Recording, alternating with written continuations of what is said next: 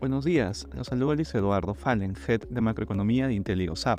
El día de hoy, jueves 11 de enero, los futuros de las acciones estadounidenses retroceden tras conocerse el dato de inflación de diciembre.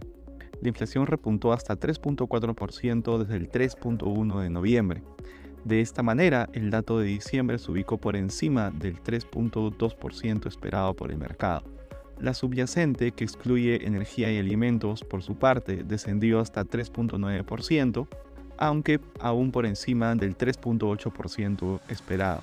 Por otro lado, ayer el regulador de Estados Unidos aprobó 11 fondos ETFs para operaciones con bitcoins. En la eurozona los índices presentan retornos mixtos tras conocerse el dato de inflación de Estados Unidos que decepcionó a los inversionistas. En Asia los mercados cerraron positivos liderados por Japón, que alcanzó nuevos máximos explicado en parte a la debilidad del yen. Asimismo, el mercado japonés es impulsado por un programa de ahorro para la jubilación libre de impuestos, recientemente introducido que ayudará a traer más flujos a su mercado financiero. En Latinoamérica destaca que en Brasil se espera que la inflación de diciembre disminuya a 4.6%.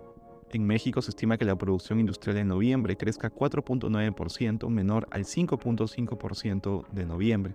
En el Perú se realizará la reunión de política monetaria.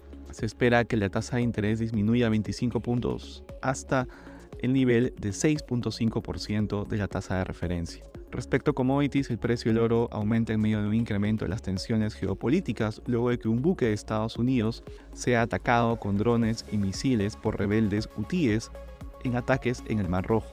En este contexto, el petróleo avanza ubicándose alrededor de 73 dólares el barril WTI. Gracias por escucharnos si tuviera alguna consulta, no duden en contactarse con su asesor.